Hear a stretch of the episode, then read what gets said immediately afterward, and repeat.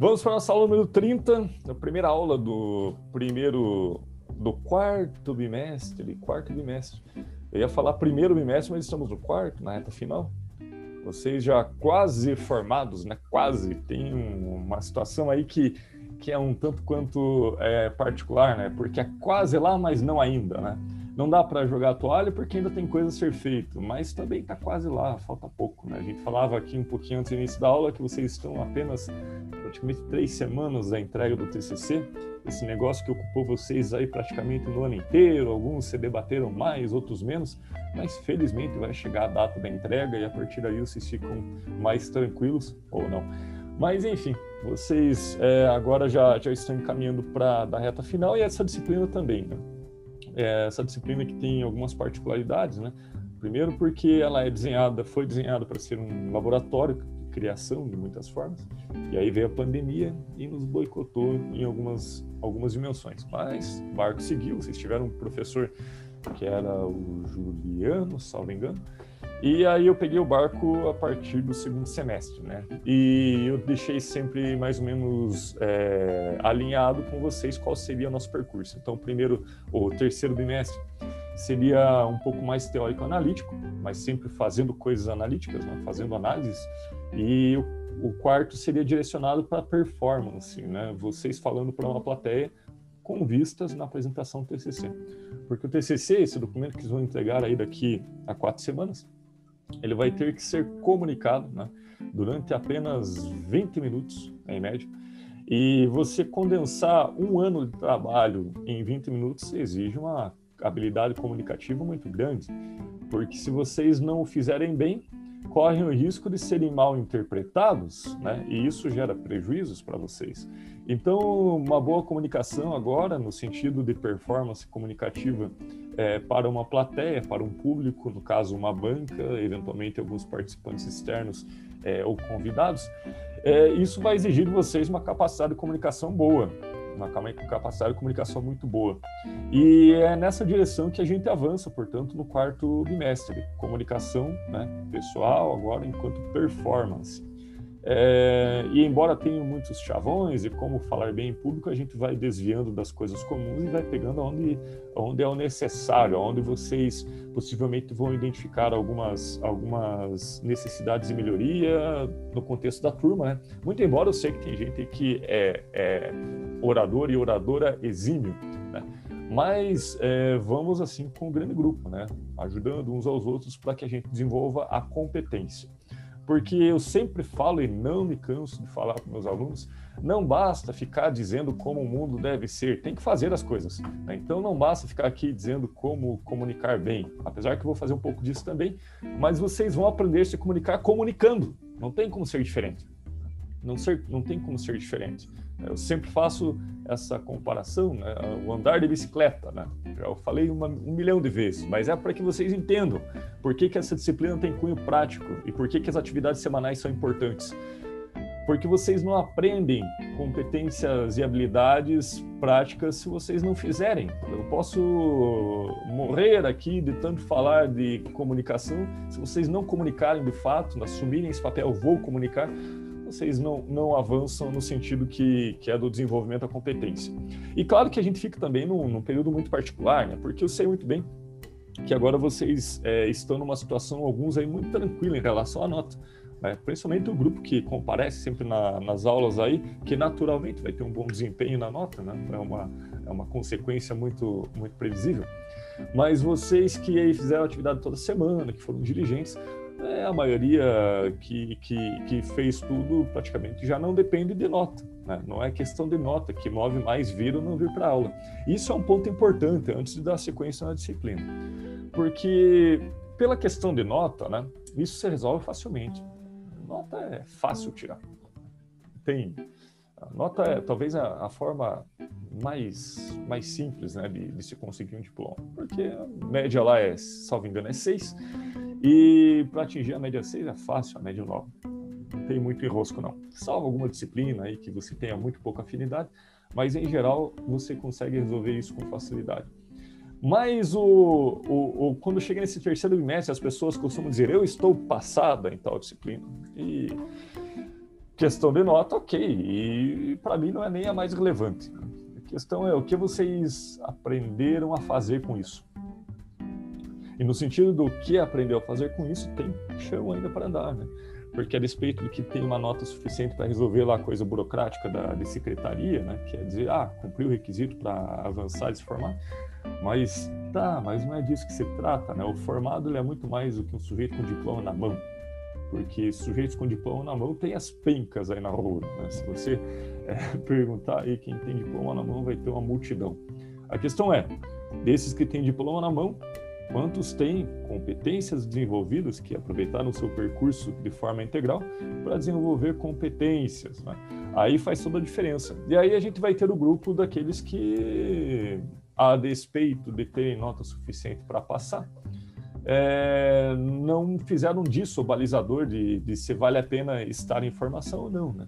São as pessoas que, que não perdem de vista aquilo que, na minha opinião, é a essência do estar aqui, né? Fazendo todos os esforços de tempo e financeiro, que é impli estar implicado na formação.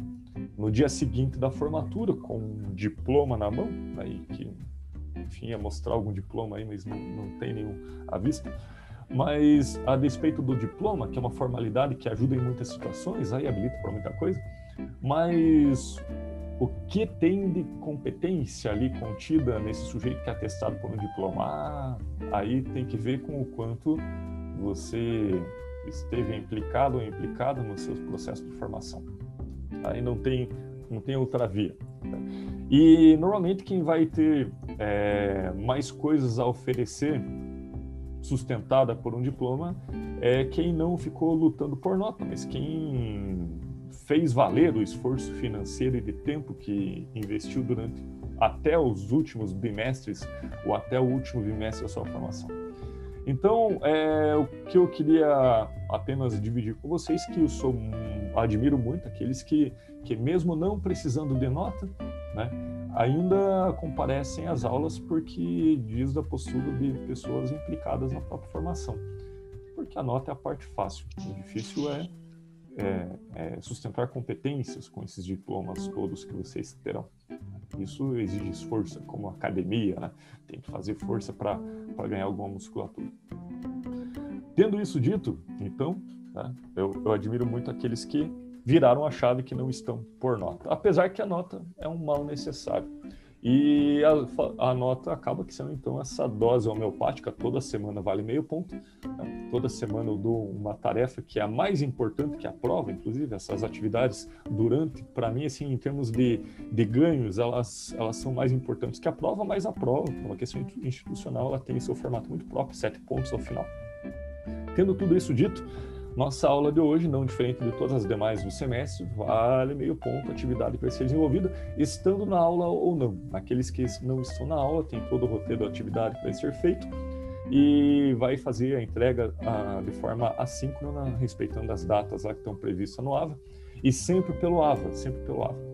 É, reforçando que não quer mais, toda vez que vocês entregarem uma atividade, o primeiro passo para habilitar a entrega é se inscrever no grupo um grupo que tem lá no menu do AVA, lá em cima, grupo, né? E aí você vai lá, clica na aula 30, vai ter grupo de 1 a 10, você escolhe um para se inscrever. Gustavo, mas eu quero fazer atividade sozinho, não tem problema. É só você se inscrever num grupo que não tenha mais ninguém. E, ah, mas eu quero fazer com meus amigos. Beleza, então combina com os amigos qual vai ser o número do grupo que vocês vão se inscrever é, só consigo mandar a nota ou transpor a nota da avaliação para aqueles que estão inscritos no grupo. Quem não se inscreve no grupo sequer vê a aba para fazer a entrega.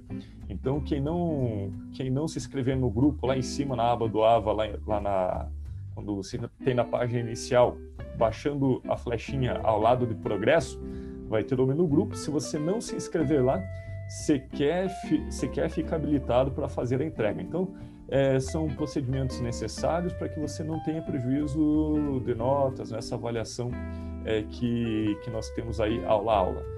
Tendo tudo isso dito, então vamos para o nosso tema, vamos para a nossa, para a nossa construção agora do quarto bimestre. Toda a nossa construção será, portanto, em performance de apresentações e de comunicações voltadas para uma plateia, ou seja, será em termos aí muito próximos de, de uma oratória boa ou de uma comunicação eficiente que eu prefiro porque é muito mais amplo, vocês conseguem utilizar mais recursos que simplesmente o termo oratório.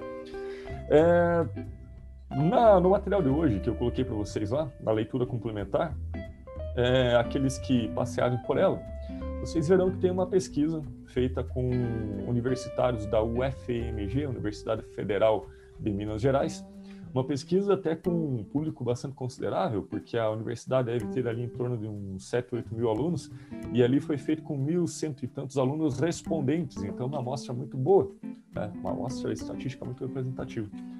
E qual que era o tema da pesquisa? É medo de falar em público, medo de falar em público. Alguém aqui tem medo de falar em público? Ainda? Não, isso aí, graças a Deus, já, já bateu. Às vezes dá um nervoso, né? Dependendo de quem, contra, pra quem você vai estar tá falando, né? Eu Mas... tenho. Bernardo sinalizou que tem um pouquinho de frio na barriga falar em público. Tá? É, é muito comum. E sabem que lá nesse grupo da UFMG, esse pessoal que eram universitários, né, igual vocês, embora eu dê o discurso também, é, 64% praticamente tinham medo de falar em público. O que é um pouco estranho, sabe? Porque na universidade, né, para chegar na universidade, você já passou no ensino médio, né? E no ensino médio você já apresentou muitos trabalhos, né? Você já fez muitos trabalhos de apresentação lá na, pra, na sala, com os colegas, desde adolescente.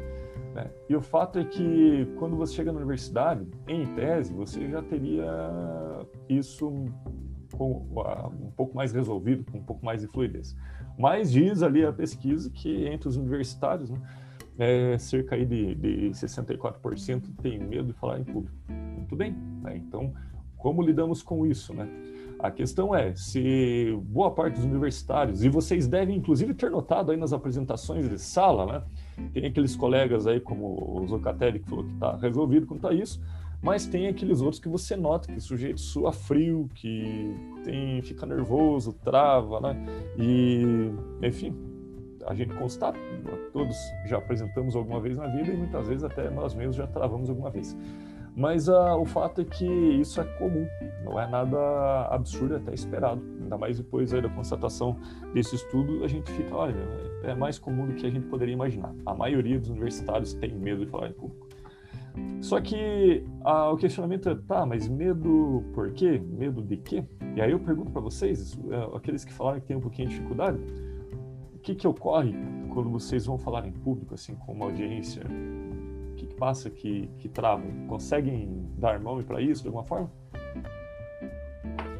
Eu acho que na real é insegurança, né, professor?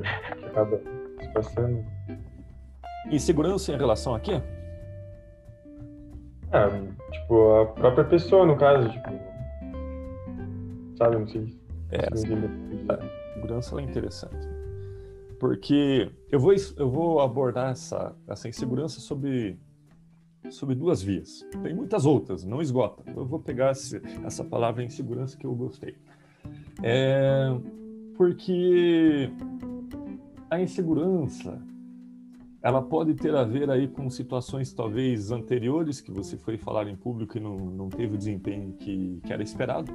E aí, quando você vai falar novamente, você associa aquela, aquela experiência anterior, né? Por exemplo, isso acontece também com muitos assuntos, né? Quem aqui um dia foi mordido por um cachorro, arranhado profundamente por um gato, ou ou alguma situação que gerou algum tipo de, de, de mal-estar ali, você evita novamente, não é? E possivelmente uma da, das possibilidades aí do medo de falar em público é que o sujeito teve uma experiência que foi tudo como traumática, né?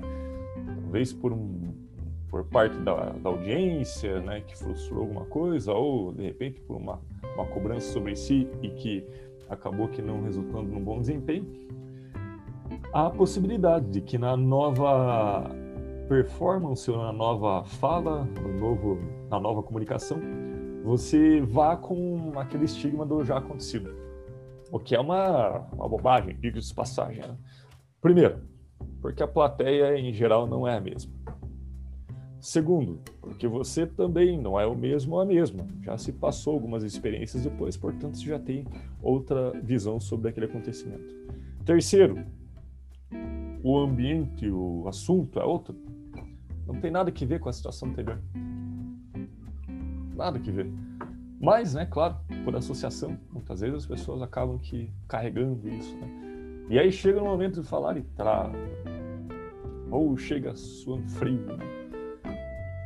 E aí você tem um problema de comunicação. Por quê? Porque o reflexo disso, né? Ou começa a travar a fala, ou começa a, a dar sinais de que está muito nervoso, e isso também acaba tirando a atenção da audiência, e isso vira uma bola de neve, né? Porque na medida que fica nervoso, a audiência percebe, se a audiência percebe, você fica nervoso, e aí quando você vê, isso virou um negócio descontrolado. Ana Carolina.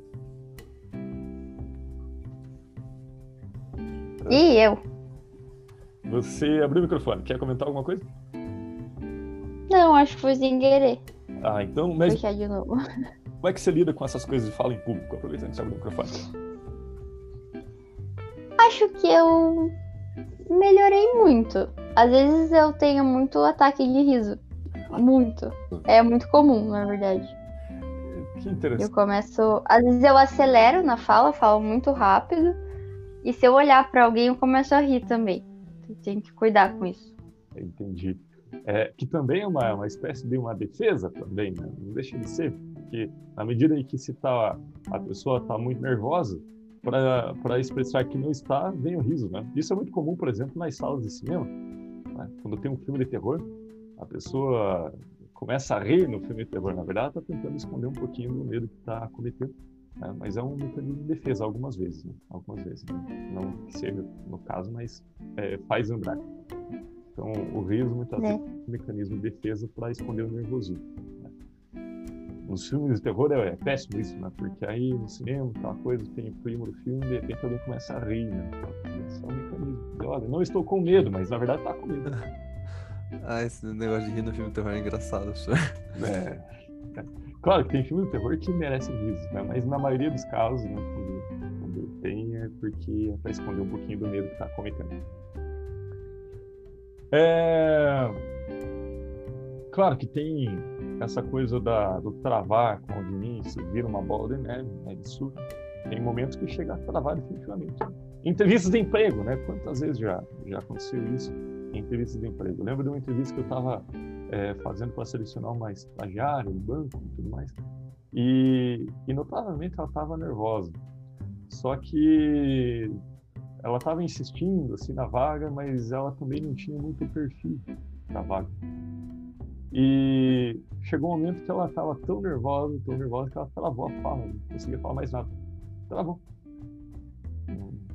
Completo, como se tivesse a mandíbula travada, tão nervosa. E, enfim, desde mais um efeito assim da insegurança que o Bernardo falou. Estava insegura, né? porque de algum momento virou a chave que aquela vaga não era adequada ao seu perfil, ficou inseguro porque ia perder e travou, não falou mais nada. E, claro, contornou a situação da forma menos traumática possível, mas, mas travou. É, outra razão da insegurança, e essa talvez seja mais comum, essa é a mais comum. Fica inseguro o sujeito que não domina o assunto. E a insegurança se manifesta como? Fica com medo do julgamento da plateia, né? porque ah, que, será que eles estão percebendo que eu não sei? E aí trava. Ou outro, né? no caso da banca de TCC, o que é mais comum e vocês vão ver nas apresentações. O sujeito talvez ele fez o trabalho em grupo, não leu o trabalho todo, não tem domínio de todo o trabalho, tem domínio, domínio apenas da parte que fez. Acontece que é um trabalho, quando você assina em grupo, você está assinando o trabalho todo. Né? Então, você tem que conhecer o trabalho todo. Não é só uma parte. Você tem que estar apto a falar sobre todo o trabalho. Eventualmente, claro que quem escreveu aquela parte tem um domínio maior, mas qualquer um do grupo tem que saber o trabalho todo. Até porque tem um risco aí muito grande. Se tem um, um, grupo em que cada um fez uma parte e não conferiu do colega, e se o colega fez plágio, roda o grupo todo, não é só um não. Né? Então, todo mundo tem que conhecer o trabalho todo mundo, tem que conhecer em profundidade, assim, né, em amplitude, todas as partes principais do trabalho, para estar apto a responder, né? Porque vai que o colega que fez aquela parte fica doente no dia ou trava de nervosismo. E aí a banca faz uma pergunta, o colega travou. Alguém vai ter que falar, portanto você tem que estar para falar também. Mas quando as pessoas não estão dominando o assunto, aí tem um risco também de travar. Porque aí fica com aquele medo. Tomara que não pergunte aquilo que não sei. Tomara que não pergunte aquilo que não sei. E a lei de Murphy, né? A lei de Murphy vai perguntar aquilo, justamente. E aí, e esse questionamento de ficar se antecipando, né? será que vai perguntar aquilo que eu não sei? Isso atrapalha no desempenho, a pessoa fica insegura. É uma outra dimensão possível, não esgota, né? mas é uma outra, é uma outra dimensão possível de, de se pensar em segurança. Então, qual, como que se inibe isso? Ah, domine o trabalho, domine o assunto. Né? Você fez aquilo lá, você se conhece, então por que ficar inseguro sobre aquilo que você construiu? Você tem certeza do que está posto ali, tem certeza da, das informações, né? então não tem que ficar inseguro quanto a isso. Mas se não fez todas as partes, então, e ainda não se sente seguro para falar sobre todas elas, ah, vai lá e dá uma revisada, dá uma revisada. Porque tenha certeza, se seu colega travar, né, você vai ter que assumir o, a, o papel de, de, explicar as partes que eventualmente a banca perguntar, alguma, alguma coisa a mais. É, portanto, né, a insegurança nesse segundo, nessa segunda dimensão que é a mais comum. Aliás, nos seminários que vocês viram na vida, acho que vocês sacam na hora, né, que quando a pessoa não domina o assunto, ela fica insegura e trava. Né? Desde o ensino médio até o ensino universitário, vocês tiveram contato com dezenas, se não centenas de seminários, né? ou centenas de pessoas comunicando conteúdos, trabalho. E ali você sabe, aquele que tem um nervosismo por uma ansiedade, assim, outra, né? Mas aquele que tem o nervosismo porque não estudou como deveria, não dominou assunto como deveria, chega na frente. Tá. Como que inibe isso? Se aprofundando no assunto. Você tem que ser a referência naquele assunto, afinal de contas, ficou um ano pesquisando aquilo, ou desenvolvendo aquilo. Tem até riscos, né? Porque também tem aquelas pessoas que, para tentar inibir a, o nervosismo vão apelar para algum tipo de medicação, muitas vezes sem, sem receituário, né? automedicação, que sai um desastre sempre, né? Quantos vídeos de internet tem aí do pessoal que tomou calmante sem por conta, assim, foi fazer algum tipo de pronunciamento e vira meme, né? Porque fica grog ali, não sai as palavras bem pronunciadas, ou se perde nas ideias, o raciocínio fica lento demais. Né? É, e não são poucos os casos, né? Alguém lembra assim um caso clássico que virou meme por conta de da pessoa usar algum tipo de medicação, substância para tentar acalmar? Eu lembro agora do caso da que embora medicada, né? Mas o efeito da medicação que que foi assim repercutido foi o caso da Vanusa, inclusive falecida, eu acho que por conta de um, de um processo lá de, de, ansiedade tomou medicação e a medicação fez um efeito colateral muito grande e cantou um hino nacional numa versão muito particular lá. É complicado nessas né, situações. A pessoa acaba ficando tão ansiosa que, que acaba que, que comprometendo a própria performance. Né? É, então não, não jamais né, enveredem por essa via. É, mas, se você fez todo o assunto, dominou todo o assunto, isso vai te, te blindar por essa via da, da insegurança relacionada ao tema. Né? Tem uma outra forma de insegurança que às vezes tem pessoas que, que têm algum sotaque ou uma dificuldade de pronúncia, que é natural que tenha. Né? Então, por exemplo, um autor que vocês viram aí, o Habermas, o Habermas ele, ele tem a má formação labial, né, recém-nascido, na época dele. Hoje isso se resolve simplesmente com uma cirurgia e, e, ninguém percebe mais. Mas na época do, do Habermas, em 1910, por aí quando ele nasceu, então as cirurgias eram muito mais precárias. E ele ficou com uma cicatriz muito grande, né? E tem enorme dificuldade em fazer algumas pronúncias, né? Mas nem por isso limitou esse fulano, porque é, ele se tornou um dos maiores autores aí da, sobre comunicação, inclusive, né? o autor da teoria da ação comunicativa. Então, essas características pessoais, elas não são o, o problema. Eventualmente, ah, tenho a língua um pouquinho presa, não, não pronuncio uma palavra ou outra é, conforme o, o que você tem como, como convencionado. Não é disso que se trata. A boa comunicação é a comunicação que você consegue transmitir a ideia. Se você tem clareza do tema, você consegue organizar as ideias de forma que fica tudo muito claro né, para quem você está também explicando. Então, é, essas coisas de segurança em relação assim a, a, traços pessoais, características, né? Ou a pessoa é introvertida ou extrovertida, não é disso que se trata a boa comunicação. Tem pessoas que são ótimos comunicadores e que são introvertidos, né? mas quando vão falar, falam de forma clara. Só isso. Ah, mas aí tem pessoas que têm mais facilidade, ah, ainda bem. Mas não, tem pessoas que que podem ter muita facilidade, mas não organizam bem as ideias. Falam assim com desenvoltura, mas não organizam bem as ideias.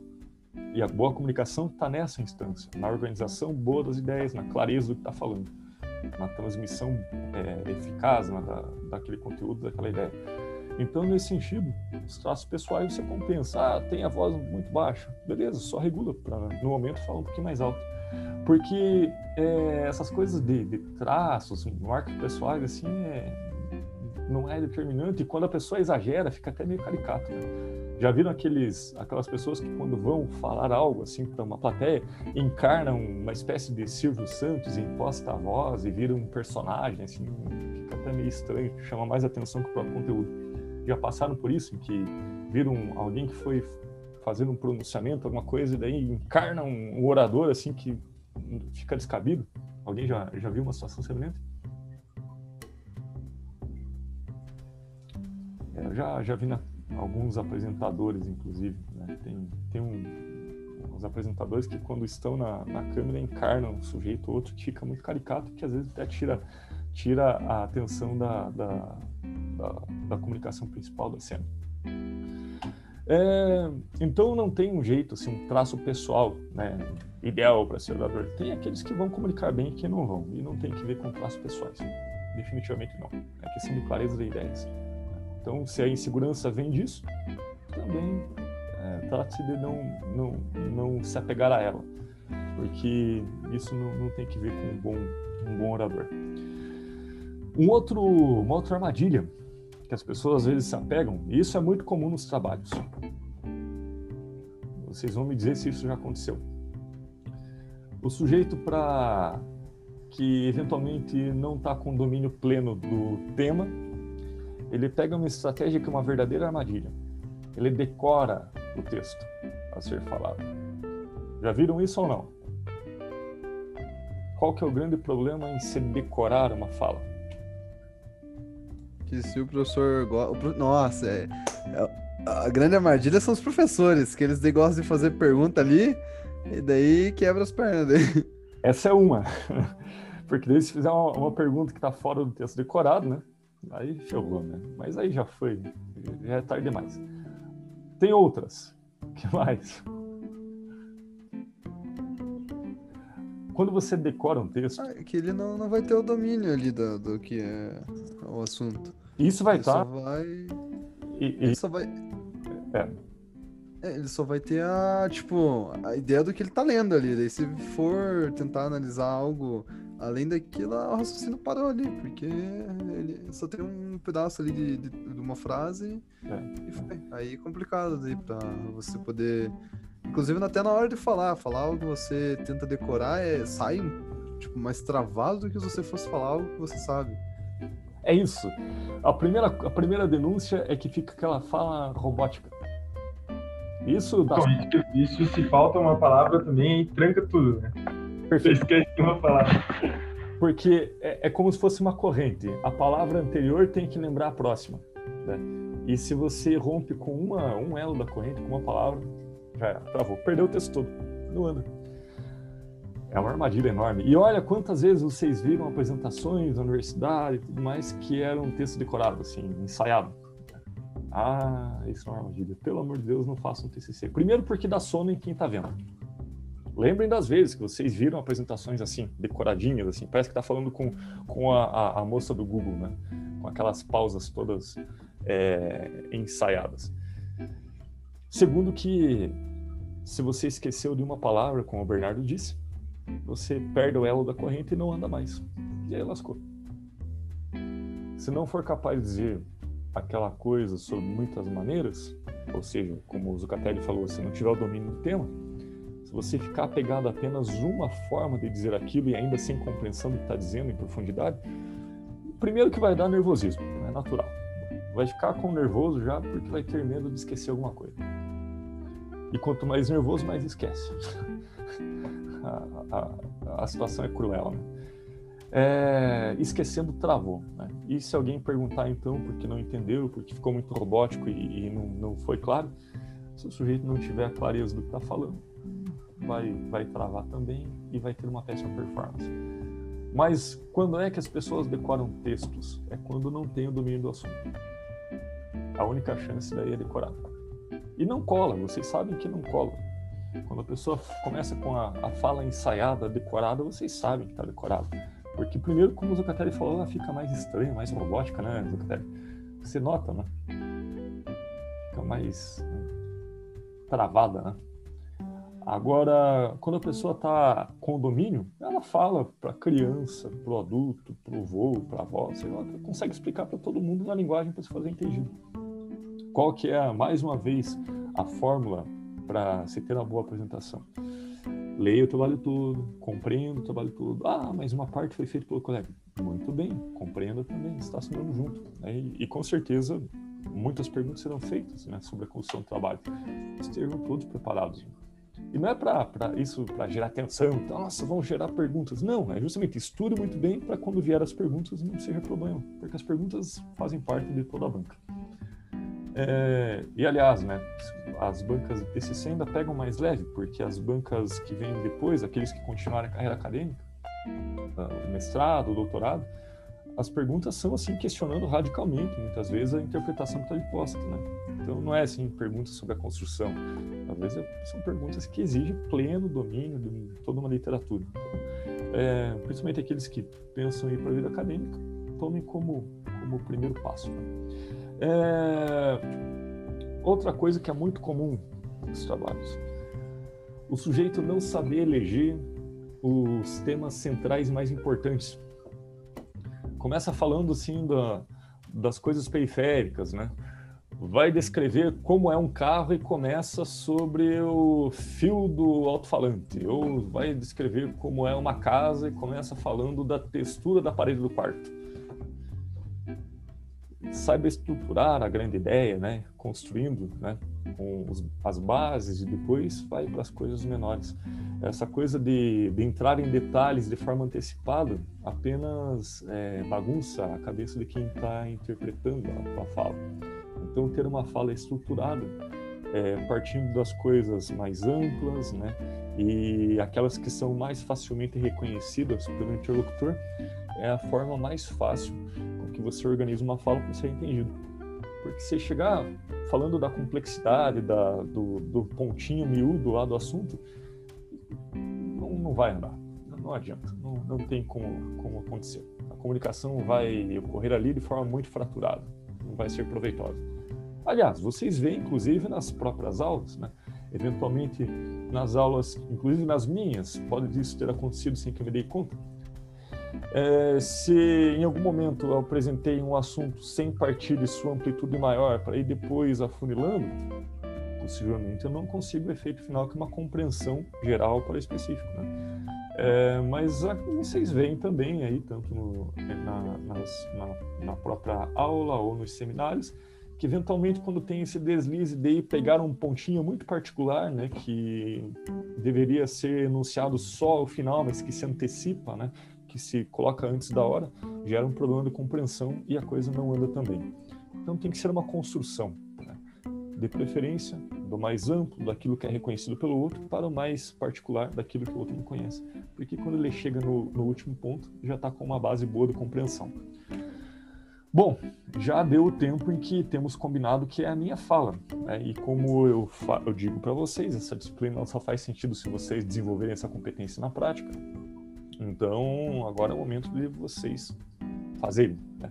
No semestre passado, vocês faziam o que? Análises. Tanto que a prova né, foi puramente analítica. Teve, teve, a turma de vocês foi muito tranquila. Aliás, é, eu acho que foi uma das turmas que teve o melhor desempenho. Mas eu tive uma turma é, que não dá os olhos, que o pessoal teve dificuldade, porque estavam tão habituados a, a reproduzir conteúdo e não conseguiram fazer disso uma ferramenta de análise que acharam que a prova estava difícil. Para vocês, eu acho que estava fácil, porque a maioria que estava aqui na, na sala tirou nota muito próxima da, da nota máxima. Então, é o que eu faço com o conteúdo. Né? Então, é o que eu faço, não é o que eu ouço e memorizei, é o que eu faço com isso. A competência ela passa por aí. Memorizar conteúdo hoje não sei nem se faz sentido, porque toda vez que eu preciso, eu ainda que sou analógico, eu tenho minhas marcações, eu vou lá e consulto. Agora, o que eu faço com isso? Que eu faço com isso? Vocês têm o Google aí que você sabe, o conteúdo está lá, mas o que você consegue fazer com isso? Essa é a via da competência. E, e, hoje a gente vai, mais uma vez, colocar a mão na massa. Vocês vão produzir comunicação. A diferença é que na, nas aulas anteriores vocês produziam análise, agora vocês vão produzir comunicação e vão produzir performances comunicativas. Serão, encarem essa atividade como se estivessem fazendo um seminário gravado e depois a gente vai utilizar isso também de forma intercambiada né, entre grupos. Então tratem com a seriedade que é uma exibição que vocês vão fazer tal como tal qual faziam no, nos seminários de sala de aula. É, o que, que vou ter que fazer, Gustavo, nessa atividade de hoje, nessa atividade avaliativa? Vocês vão receber um tema que já está lá no AVA. Deixa eu recuperar aqui no AVA exatamente a forma com que está é, nominado o tema da comunicação de vocês. É, está lá em orientações para atividade, para aqueles que não vieram na aula e vão ver depois. Vocês vão produzir individualmente ou em grupo mas mesmo individual ou em grupo, todo mundo tem que assinar um grupo lá para habilitar a entrega, né? e vocês vão produzir uma comunicação. Para cada integrante do grupo, adiciona-se um tempo mínimo de 3 minutos. Então, se eu faço sozinho, minha comunicação tem que durar 3 minutos pelo menos. Se eu faço em dupla, obviamente, 6 minutos. Se eu faço em trios, eu vou colocar isso em 9 minutos, uma comunicação. Se eu vou fazer em 5 pessoas, a minha comunicação terá um vídeo de 15 minutos em que todos terão que é, comunicar no vídeo. Ah, Gustavo, mas eu tenho que fazer assim, falo 3 minutos, mais 3, mais 3 e cada um fala 3? Não de forma blocada, porque você não imagina, vai ficar horrível de, de, de, ficar ouvindo, né? Aquela coisa dividida, né? Primeiro um, depois outro, depois outro. Façam uma comunicação, né? elaborem. Agora é a hora que vocês é, estão com uma plateia virtual e, portanto, comuniquem-se da melhor forma. E, e se comuniquem com o mesmo critério que vocês avaliariam a comunicação que vocês receberiam. Né? Se você acha que algum tipo de comunicação é cansativa, dá sono, portanto não a reproduza, né? É, eu, a mim, pelo menos, se vem aquelas falas robóticas, decoradas ou quase lidas, ou aquela fala assim que é um depois outro, depois outro, depois outro, é, sem nenhum tipo de, de coesão entre as falas, isso dá sono. Né?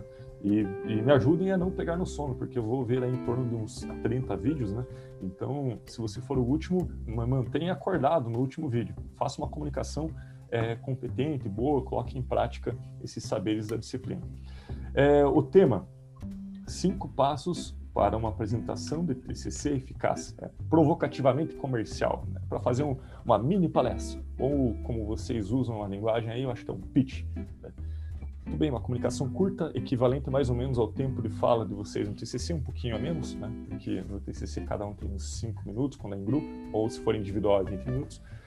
Mas vocês vão produzir uma comunicação, né? Na direção disso que construirão de competências de comunicação para uma plateia, tal qual será lá um TCC. Ah, Gustavo, mas aí então, se é uma comunicação igual ao TCC, eu vou ter que fazer com a câmera ligada. Sim, sim. É, e vocês vão abrir uma sessão do Zoom e vão gravar uma sessão do Zoom, é, tomando todos os cuidados e uma comunicação voltada para uma plateia, mas que seja uma comunicação interessante sobre cinco passos para ou cinco, é, cinco passos para uma apresentação TCC eficaz. Quais são esses cinco passos? Não sei. Pesquisem e desenvolvam, porque podem ser muitos. Receitas para o sucesso tem várias. Façam, assim, didaticamente os cinco passos que vocês acham mais relevantes e tentem praticar esses passos. Né? É, da apresentação. É, e sempre com foco na performance argumentativa, na performance da, da comunicação para a plateia. É, eu não quero saber de, da estrutura do TCC, eu quero saber do, de como comunicar, né? Não quero saber de como se faz uma referência, eu quero saber é como se comunica bem no contexto da apresentação do TCC. Tudo bem? Alguma dúvida? Eu eu tô então, só pra ver se eu entendi bem, então. É pra fazer um vídeo de 3 minutos, no caso, for fazer sozinho, né? Uhum. É 3 minutos por pessoa. Explicando, então, cinco passos para se fazer uma boa apresentação do TCC? Exato, exato. Eu preciso gravar isso em algum lugar e enviar ou... Você vai gravar pelo Zoom Ok. e vai subir isso no. Ou se for individual, né? No teu caso que é individual, né? Então pode fazer, Uhum. gravar o arquivo aí de, de câmera individual do computador mesmo, não tem problema. É isso que eu, é que eu não... Eu que perguntar como gravar É. pelo recorde ali. É. Eu, eu sugiro o Zoom só por conta da, da- de ter mais pessoas no grupo, né? Então, ah, mas como é que eu faço? Faz pelo Zoom que todo mundo sabe usar já nessas alturas. Mas se não, faz pelo computador aí, grava, sem problemas. Uhum. Bem entendido essa coisa do tempo? Tempo mínimo não é que cada um tem que falar três minutos in- ininterruptos. É que é só o cálculo do tempo mínimo que tem que durar. Agora, é, se vão é, fazer intercambiado, sem problemas. né? Ah, outra coisa. é, tentem não usar PowerPoint. Eu não quero PowerPoint, quero comunicação, olhando para a câmera como se estivesse olhando nos olhos da plateia. Se podem usar anotação paralela, se quiser, sem problemas. Mas a gente vai estar, de olho é na performance da comunicação, portanto você tem que aparecer comunicando. Que estão envolvidos. Dúvida. Oi, pode falar. 10 minutos é o máximo ou, ou pode passar um pouquinho de 3 minutos? Esse é o mínimo. Pode passar. Ah, ok. Ah, tá. tá. Se produzir lá um- um- um- uma reunião, né, um- uma comunicação lá de um grupo de quatro pessoas, cada um falou equivalente a cinco minutos e ficou com 20, não tem problemas. Eu só coloco o mínimo, porque se não colocar o mínimo, tem às vezes uma apresentação de um minuto. então, eu coloco o mínimo só como balizador. Beleza? Beleza. Então, estamos resolvidos. Prazo até a quarta-feira, às 23h59, tá tudo escrito lá no AVA, né? É, dia 14, né? Então, já vou ajustar a data lá certinha até um dia antes da aula. Um dia antes da aula. Não esqueçam, se alguém falar no grupo, ah, mas não está aparecendo para entregar, é sinal que não se inscreveu num grupo. É, Gustavo, mas aí é, todo mundo do- que está inscrito no grupo tem que estar no vídeo? Sim, é a razão pela qual se soma três minutos para cada participante. Não tem como eu se inscrever e deixar o meu colega fazer. Você vai ter que participar. É, então, é, só entra no grupo se realmente for fazer atividade. Tudo bem? Tudo.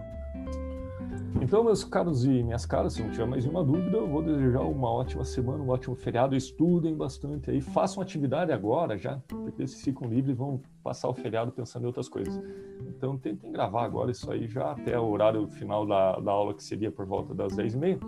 E vocês já matam essa, essa atividade né, no tempo que é previsto, e aí vão curtir o fim de semana sem pensar na, em tópicos especiais. Tudo bem? Tudo. Beleza, professor. Boa noite. Boa noite e até! Boa noite, professor. Até.